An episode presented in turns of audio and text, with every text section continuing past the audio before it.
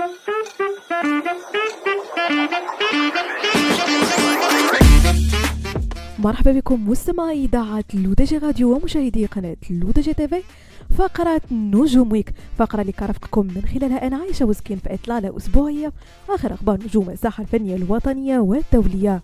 وبداية مستمعين مع الفنان الكوميدي جاد المالح والذي تداولت له بشكل واسع يوم أمس مقاطع فيديو تظهر حلول الفنان ضيفا على إحدى القنوات التلفزيونية الفرنسية. وأوضحت الفيديوهات نفسها تعليق الفنان المغربي جاد المالح على المذيعة الفرنسية الذي كان سؤالها يتمحور حول رأيه كمواطن فرنسي مغربي في توتر العلاقات الدبلوماسية بين كل من فرنسا والمغرب. ليرد عليها قائلا أنا لست فرنسي مغربي أنا مغربي مهاجر بفرنسا. ليؤكد لها فيما بعد أن الفرنسيين يجب أن يتعلموا من المغاربة الذين أبانوا عن قوتهم في اتحادهم وتضامنهم بعد زلزال الحوز الذي ضرب مجموعة من المدن المغربية.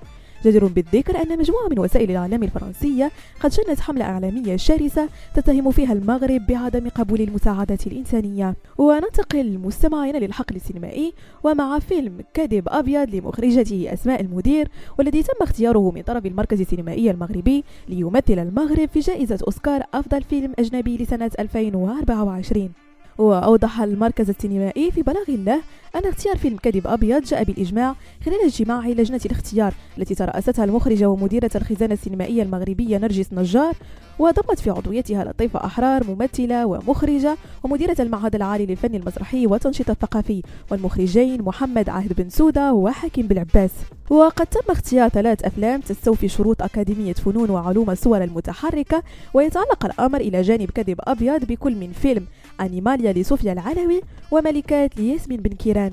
ونختم مستمعين فقرة نجومك بالممثلة المغربية كريمة غيث والتي طالتها مجموعة من الاتهامات بعد مشاركتها الأسطوري ظهرت فيه الفنانة وهي تقدم الحليب لأحد الأطفال دون كأس. من العلبة مباشرة لفم الصغير. انتشرت هذه الصورة على نطاق واسع ووجهت على إثرها الفنانة انتقادات لاذعة تهمت فيها الفنانة بالإهمال واستغلال الصغار للحصول على المزيد من ال buzz وردا على الهجوم الكبير الذي تعرضت له قالت غيت إنه لا يجب الاكتراث بالتفاهات والتركيز على كل ما هو إيجابي حاليا لأن السوشيال ميديا لديها هدف واحد اذا ذهبنا في المسار نفسه سنصل. لذلك يجب النظر إلى الهدف وليس إلى الترهات في الطريق. بهذا مستمعينا كنكون وصلنا لنهاية فقرة نجوم week بكم موعد la semaine prochaine هادشي كامل على إذاعتكم الرقمية L'ODJ Radio وكذلك على قناتكم لو تي جي تيفي